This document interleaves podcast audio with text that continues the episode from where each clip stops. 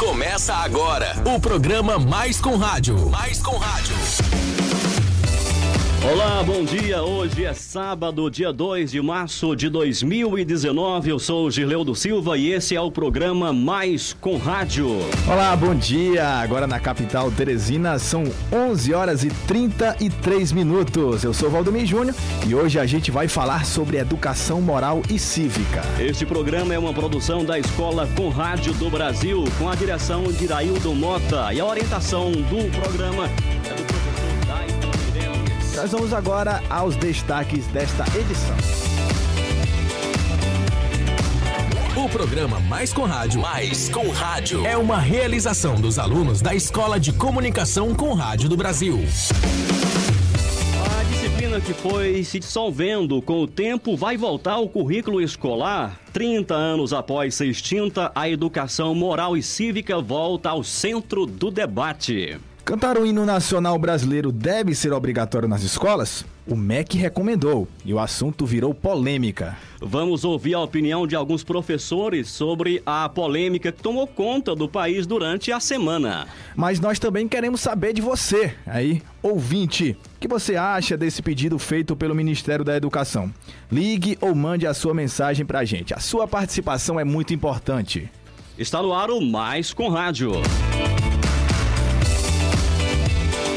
Em Teresina, 11 horas e 33 minutos. Educação moral e cívica foi uma disciplina que se tornou obrigatória em 1996, durante a ditadura militar. 1969, durante a ditadura militar. Na época, a disciplina tinha duas aulas semanais em todas as séries, níveis e cursos. Com o passar dos anos, esse ensino foi diminuindo. Primeiro, se tornou obrigatório apenas em uma série a cada ano. Em 1992, passou a ser opcional e em 93 foi considerada desnecessária. Nós estamos em 2019, quase 30 anos após a disciplina ser extinta. E o novo governo do presidente Jair Bolsonaro quer trazê-la de volta ao currículo escolar. Essa foi uma promessa de campanha que já começa a dar sinais de que será colocada em prática. O novo governo tem o objetivo de mostrar aos alunos o civismo, o culto, a pátria e a ética, ensinando hinos, símbolos e como funcionam as instituições nacionais. No último dia 25 de fevereiro, o Ministério da Educação, através do ministro Ricardo Vélez Rodrigues, enviou uma carta às escolas de todo o país pedindo que fosse lida uma mensagem e que o hino nacional fosse cantado por alunos e demais integrantes das escolas. O MEC afirmou que a carta é apenas uma recomendação e que as escolas podem fazer isso de forma voluntária. A carta pede para os brasileiros saudarem o país dos novos tempos e celebrar a educação responsável e de qualidade a ser desenvolvida na nossa escola pelos professores, em benefício dos alunos que constituem a nova geração.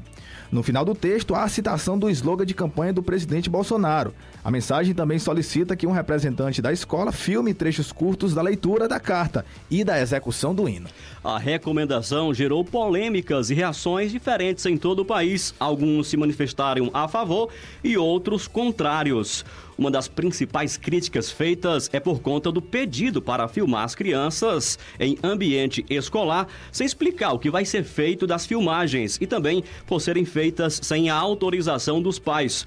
O deputado federal Marcelo Freixo, por exemplo, informou que deve denunciar o ministro por crime de responsabilidade.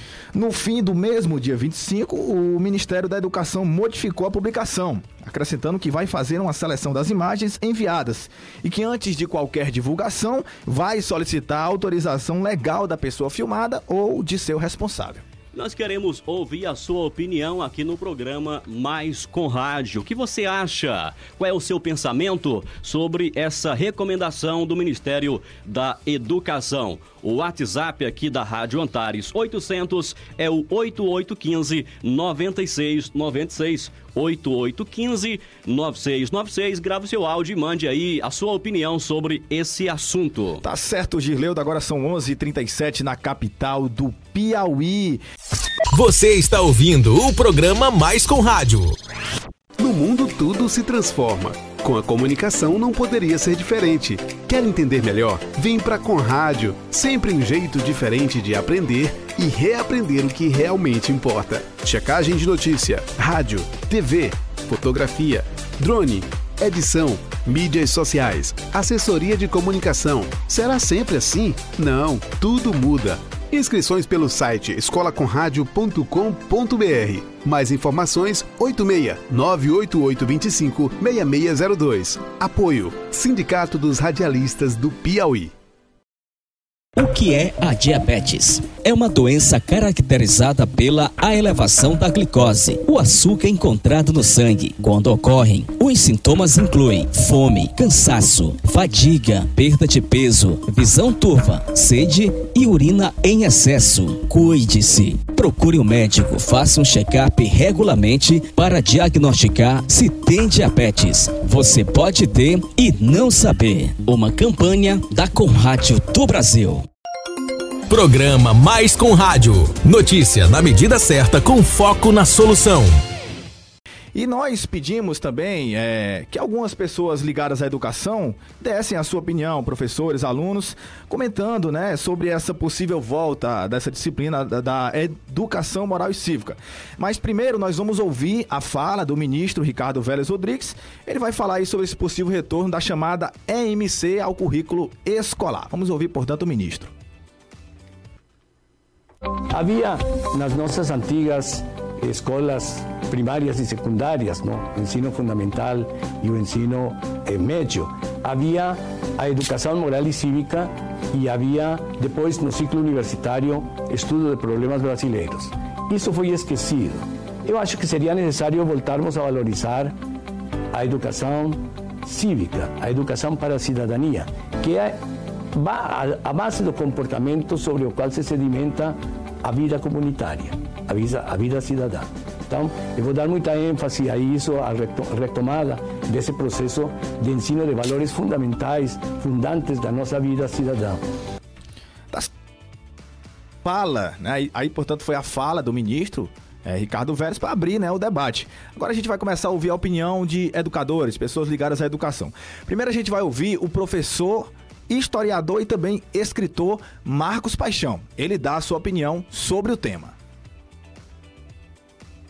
Desde a campanha, o então candidato a presidente Jair Bolsonaro já vinha falando sobre isso e despertando os brasileiros para um, olhar diferente, né? um retorno à honra do país, aos símbolos nacionais, ao nosso hino nacional, à nossa bandeira, né? aos valores que tornam uma pessoa um patriota. E o Bolsonaro está coberto de razão em fazer isso. Claro que ele é atacado aqui porque o Brasil é um país esquerdista, embora a esquerda não esteja no poder, mas durante dezenas de anos o Brasil foi governado pela esquerda, por governos de esquerda. Então, todo esse emblema que a esquerda desenhou, essa, essa contradição aos símbolos patrióticos, né? Na verdade, a esquerda trabalha para denegrir ah, de uma maneira sorrateira essa ideia de patriotismo, de nacionalismo, essa ideia que envolve o amor a, das pessoas pelo seu país, pela sua gente, pela sua cultura, pelos seus valores. A esquerda tem procurado sempre diminuir isso. Eu nunca tinha visto a mídia se levantar contra um presidente da forma forma que tem se levantado contra o presidente Bolsonaro por conta dessas questões. Mas vale ressaltar que isso é muito prudente e peculiar para o brasileiro. O retorno de disciplinas como essa fará um bem enorme à nação, aos estudantes, porque o brasileiro hoje, infelizmente, a nossa geração de estudantes tem cada vez mais adentrado ao fundo do poço. Uma baixa cultura, um analfabetismo quase que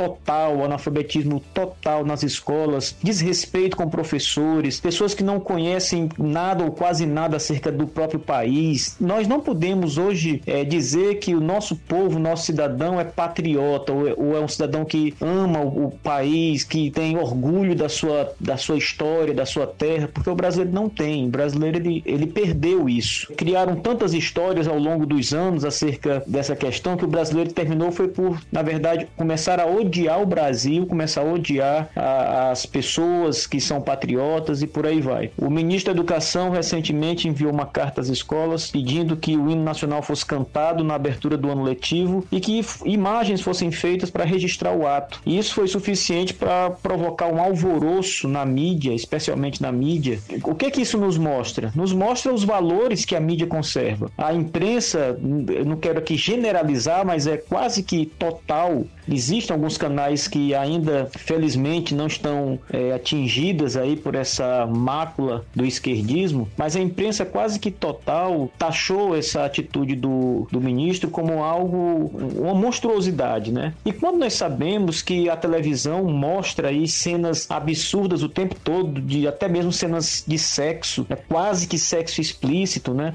Mostra o, o, o tempo todo essa ideia da ideologia de gênero e ninguém se assombra com isso. Nós tivemos um evento no museu que foi filmado, onde uma criança toca partes íntimas de um adulto com a mãe presente. Isso ninguém ficou abismado com isso, a não ser as pessoas que realmente entendem que o Brasil está cavando cada vez mais fundo a sua própria cova. O retorno dessa disciplina, eu acredito que vai ajudar muito as próximas gerações de brasileiros. Eu espero que o Brasil volte a ser um país que tem orgulho do, da sua bandeira, do seu hino, que o brasileiro tenha orgulho de ser brasileiro.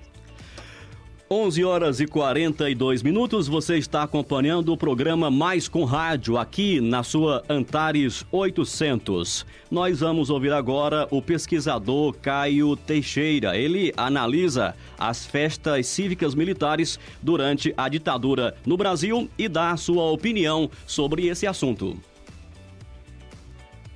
A disciplina Educação Moral e Cívica, é, se nós formos olhar na sua essência, eu acredito que ela tem um sentido positivo, uma vez que procura ensinar às crianças e aos jovens valores cívicos e morais que, a meu ver, são necessários para a formação cidadã. No entanto, eu acredito que ela vai acabar sendo utilizada de maneira que não atinja somente esse objetivo, mas também com o objetivo de enaltecer um governo, de enaltecer um presidente. Ela seria utilizada como ferramenta política. Ela já esteve no currículo educacional brasileiro em momentos como a ditadura militar e o Estado Novo. E nesses momentos foi uma ferramenta muito importante para se propagar a imagem do governante e do seu governo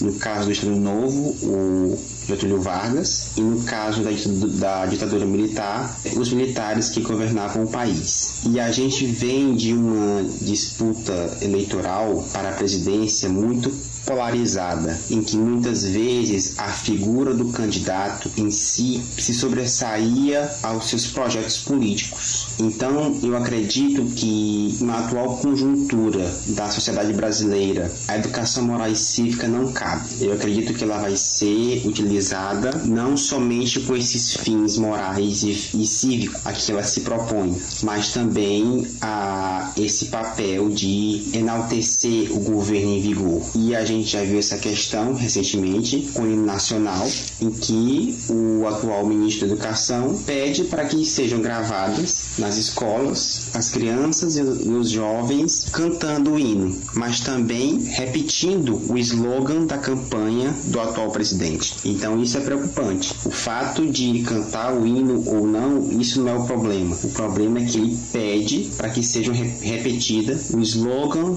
do atual presidente. Então, ao meu ver, é, essa, essa disciplina atualmente, se ela voltasse ao currículo educacional brasileiro, não seria positivo para a nossa sociedade. Tá certo, a gente vai continuar então, portanto, ouvindo mais opiniões sobre esse assunto polêmico, né? Agora a gente vai ouvir a opinião do advogado, também cientista político e professor Marco Bona. Vamos ouvi-lo. A autoestima do povo brasileiro anda em baixa. Precisamos redescobrir os valores patrióticos para que o Brasil possa retomar o caminho do futuro e do progresso. Só o amor constrói. E amar a pátria é o primeiro passo para transformar a realidade de um país. O retorno da disciplina Educação Moral e Cívica no ensino fundamental será por demais importante para que o brasileiro redescubra o Brasil, o amor pela pátria. Mais com rádio aqui na sua Antares 800, são 11 horas e 46 minutos. Vamos ouvir a opinião do professor Josué Pires sobre essa questão que se estabeleceu a partir da recomendação do ministro da Educação. É, eu já tenho três filhos e é claro que eu observo a diferença no ritmo e no conteúdo da educação de hoje comparado com o meu tempo de estudante secundarista. Eu tive a matéria de educação moral e cívica, né, a famosa EMC. Na época a gente considerava a EMC como uma, uma disciplina frágil, comparado até com religião. Parecia que as pessoas não davam muito valor ao conteúdo do ensino de educação moral e cívica. Eu sempre fui muito crítico, eu sempre participei dos movimentos estudantis, fui presidente de grêmio, sempre estive ligado a essas questões assim sociais. Então, todo o conteúdo de AMC para mim era válido e oportuno. Claro que a grade ela vai exigindo novas mudanças e as metodologias que são aplicadas, elas têm lá seu valor, mas pelo próprio nome, Educação Moral e Cívica, seria muito bom que nós tivéssemos novamente o retorno dessas atividades. Até porque ela trabalha é, essa questão do senso crítico, a maneira de como você lida com as razões sociais ao seu redor, como você analisa a questão política sem precisar doutrinar, que é o ideal, eu acho, na minha opinião. E por falar em doutrinação, a gente está vendo essa grande polêmica agora da questão do hino, canta ou não canta. Na minha modesta opinião, eu já fui gestor de escola durante muitos anos, nos padrões atuais, é, eu acredito que é dispensável. Claro que se tiver uma escola que é, incite os seus alunos, que instrua seus alunos a cantar o hino nacional, beleza, tudo bem, sem problemas. Mas pelas experiências que eu já tive, são 20 minutos, 10, 15, 20 minutos que a gente mais perde do que ganha. Para você ter uma ideia, quando a gente entrava com os alunos no pátio para cantar, porque assim que eu comecei a trabalhar em escola fundamental, a gente cantava o hino da cidade, né? Só o hino da cidade. Os professores até calculavam quanto tempo ia demorar ali na fila para dar os informes e cantar o hino, e o professor só chegava depois disso. Então, de certa forma, se torna um protocolo meio que sem fundamento, já que a gente não tem os, o, não os principais atores do caso que são os alunos, mas eu digo assim, os professores, né? Aquele pano de fundo, aquela ideia do dar o exemplo. Então era muito difícil a gente estar tá com os professores no ponto para cantar o hino. Não acredito que cantando o hino nacional, colocando os meninos numa posição de respeito, vá resgatar algum tipo de valor. Eu, particularmente, não acredito. Acredito que a gente poderia aproveitar esse espaço de tempo dentro da sala de aula com um conteúdo muito mais apropriado, como a própria educação moral e cívica. Tá bom? Forte abraço, valeu pela oportunidade. Agradecemos ao professor Josué Pires pelo comentário aqui no programa Mais com Rádio. Na sua Antares 811 horas e 48 minutos, a Secretaria de Estado da Educação emitiu uma nota, se manifestou sobre esse assunto. O nosso repórter Tiago Leno teve acesso ao conteúdo dessa nota, Tiago. O que diz a SEDUC sobre essa recomendação do Ministério da Educação? Bom dia, Júnior. Bom dia, Gerleu. Bom dia aos ouvintes da Mais Com Rádio. Bom, a Secretaria de Estado da Educação divulgou, nesta quarta-feira, 27 de fevereiro, uma nota onde rebate a recomendação do ministro da Educação, Vélez Rodrigues, para que os alunos ficassem perfilados para cantar o hino nacional. De acordo com a SEDUC, a pasta compartilha do posicionamento do Conselho Nacional de Secretários de Educação, que afirma que a ação fere não apenas a autonomia dos gestores escolares, mas também dos entes da federação. A secretaria garante que não seguirá a orientação do Ministério por acreditar que o ambiente escolar deve estar imune a qualquer tipo de ingerência político-partidária. É com vocês, Júnior, Gileudo. Muito obrigado, Tiago Leno. Portanto, a nota da Secretaria de Estado da Educação, muito parecida com a manifestação também da Secretaria de Estado no Maranhão e em outros estados, principalmente aqui no Nordeste brasileiro. Tá certo, Girleudo, Tiago. Agora na capital do Piauí são 11 horas e 50 minutos. Mais com rádio. O diabetes é uma doença crônica considerado um grave problema de saúde pública, mas que pode ser evitado desde que hábitos saudáveis, como uma alimentação adequada e a prática de atividade física, sejam adotados.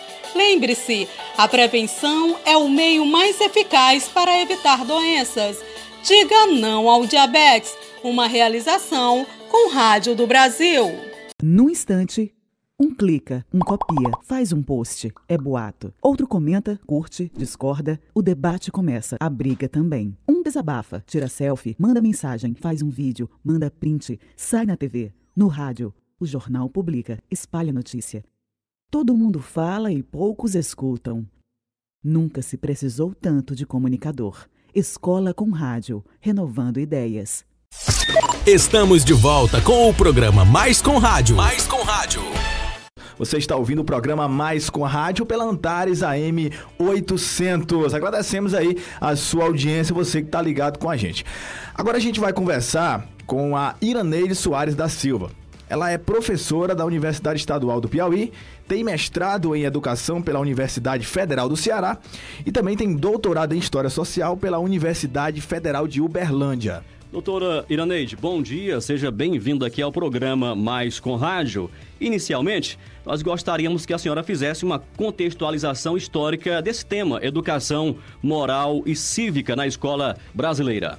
Bom dia, bom dia a todos e todas. Falar em educação, né, e educação de modo plural, a gente tá, vai estar tá falando, contextualizando especificamente essa educação moral e cívica, que não é algo desconhecido de nós, né, é algo que algumas gerações de nós viveu, sobretudo no período que a gente chama de período ditatorial do Brasil, 64 até os anos final dos anos 70, que a gente vive isso mais evidenciado, né, tendo abertura política só nos anos 80 e hoje achávamos que estávamos livres libertos dessa questão, né, de pensar uma educação, educação moral e cívica, uma educação engessada em perspectivas histórico que para a gente já estava estávamos tentando é, esquecer ou deixar isso para análise histórica. No entanto, a gente vem hoje esses dias com a discussão de com a proposição, ou seja, com ou melhor, com imposição, né, do Ministério da Educação, que é o órgão maior da educação, onde ele diz que é preciso é, cantar o hino diariamente o hino entrando já não somente como algo que as escolas já fazem, né, para ensinar até mesmo os alunos a, a conhecer o hino das, do seu país e tal, que isso é importante, mas impondo como se fosse um, mais um evento curricular, que esse é perigoso. A gente precisa de proposição, a gente precisa de discussão, precisa também discutir o nosso hino, a letra do nosso hino, que muitos dos nossos alunos não conhecem, mas não do modo como foi imposto para nós. Por isso questionamento, por essas reflexões. Como é que surge a educação moral e cívica na escola? Escola brasileira. A senhora fala aí do início 64, né, com a ditadura militar, mas há algum outro momento da nossa história uh, se percebe essa ideia? Sim, sim, na verdade assim, a educação brasileira, ela se a gente for perceber historicamente desde o século XIX, do início dos, dos anos de 1800, né, ela sempre foi posta como programa. Primeiro o programa de educação profissional, né, com as escolas de artes e ofícios, escolas, escolas de fábrica em 1908 que foi o primeiro programa institucionalizado pensado para a população brasileira, só com a população também restrita, considerando que em 1908 havia um país escravagista, né? então não tinha como essa educação ser para todos e todas. Depois vem, a gente vê historicamente, essa educação continua sendo para um grupo restrito e o grupo, grupo restrito da elite, especificamente, ou seja, a população maior, que era a população negra, a população indígena, a população pobre, ela não tinha acesso, não era educação para todos todos nem para todas. E essa educação ela vem para os anos de 1900, final do, do, do 19, já com a reforma Capanema, que também a, a proposta era para ser uma educação um pouco mais democrática, mas também ainda em programa e ainda excludente, onde tinha assim, uma população gritante de pessoas não alfabetizadas né, na, na sociedade brasileira, e essas pessoas nunca foram incluídas nessa educação. As crianças, educação infantil também não era, não entrava na agenda, então era uma educação ainda elitizada e excludente, onde a legislação, de certo modo, abria-se para as populações africanas africana e afrodescendentes, no entanto, essa inclusão de fato não acontecia devido a uma série de questões, sobretudo o racismo. Né? Então a gente viveu é, uma educação historicamente bem restrita a determinados grupos. Chegamos à metade do século, do século XX e a gente consegue visualizar uma certa eclosão né, de ideias, de, de perspectiva no mundo inteiro, sobretudo pós-guerra, com criação da ONU, refletir sobre essas populações, os países que estão em processo de descolonização. Então, viveu-se todo esse processo. E nesse contexto também, a gente vai encontrar uma série de formação de uma série de, de países ditadores mesmo, né? As ditaduras nas Américas, ditaduras nas, nos países africanos. A gente vai vivendo todo esse contexto e, consequentemente, a educação ela sempre teve o caráter emancipador. Ou seja, você conhece, você passa a pensar um pouco mais e reivindicar e mexer. E isso não interessa ao Estado, né? Isso não interessa interessa. Não interessa o Estado que o sujeito ele tem autonomia. A educação moral e cívica ela nasce também desse contexto das ditaduras da América, enfim, mundiais, que encontra isso em outros países, que encontra-se até hoje em alguns países nesse contexto. E claro que é interessante esse controle, né, esse controle do Estado para com o cidadão. Consequentemente, chegamos ao Brasil nos anos 50, a gente vai encontrar o Brasil no momento que a gente vê que os movimentos sociais eclode, a partir de reflexo também do, das Américas do Norte, de outros países, alguns países da Europa, e a gente acha que estávamos num momento bom, quando o movimento de mulheres, movimentos homossexuais, o movimento negro, ele está em ascensão, ele eclode. E a gente retrocede no final dos anos de 50, 60, quando a gente sofre o golpe militar, 64. Esses governos eles passam a implantar de modo muito incisivo a questão da educação, o controle por parte da educação, e a educação moral e cívica é, é exatamente limitar esse sujeito de pensar. Esse sujeito passa a ter um currículo engessado a partir do olhar superior do Estado. Depois desse apanhado histórico, desse resumo é, da história da educação moral e cívica, uma fala bem recorrente nesses últimos dias é da formação ética do sujeito. O Brasil passa por alguns problemas e se atribui muito à questão ética, a formação ética. Aí entra a relação família e a instituição escola, sendo é, modeladora desse corpo ético. Como é que a professora entende isso? Até que ponto a escola tem essa responsabilidade pela formação ética do sujeito? Eu acho que primeiro a gente pensar quando a gente fala família escola e essa formação que tem que ser e que deve ser conjunta, é perceber quem, que é família, o que, que, que se considera como família, né? e quais os modelos de família que se tem diante do Estado capitalista, do Estado excludente, do Estado racista, do Estado machista, né? gestado numa, numa concepção machista, numa concepção patriarcal, né? quando muitas vezes o pai e esse patriarca ele não assume suas responsabilidades com a família. E a família muitas vezes é a mãe, mais os filhos, a avó, mais os netos e a filha. A família que a gente tem hoje concreto é a família do homem com homem, a mulher com mulher, que é natural, que é normal, não tem nada de anormalidade nisso. No entanto, a escola precisa ser revista. Nossa formação de professores, nossa formação ética e até mesmo nessas concepções étnicas precisa ser revista. Isso são embrulhos que a gente ainda vive. Falar em família, o livro didático ainda retrata esse contexto da família pai, mãe filho, quando em casa o menino não tem isso. Quando as famílias muitas vezes, as mães precisam trabalhar, porque são elas que são o pilar financeiro da família, e os filhos ficam. Ah, o Estado não garante a creche, por exemplo, para cuidar ou para dar esse apoio à família. A escola não garante um currículo que, que esse sujeito, esse aluno, esse filho que está na escola, ele se sinta contemplado, ele se sinta parte desse, do contexto histórico. Então a gente tem uma série de problemas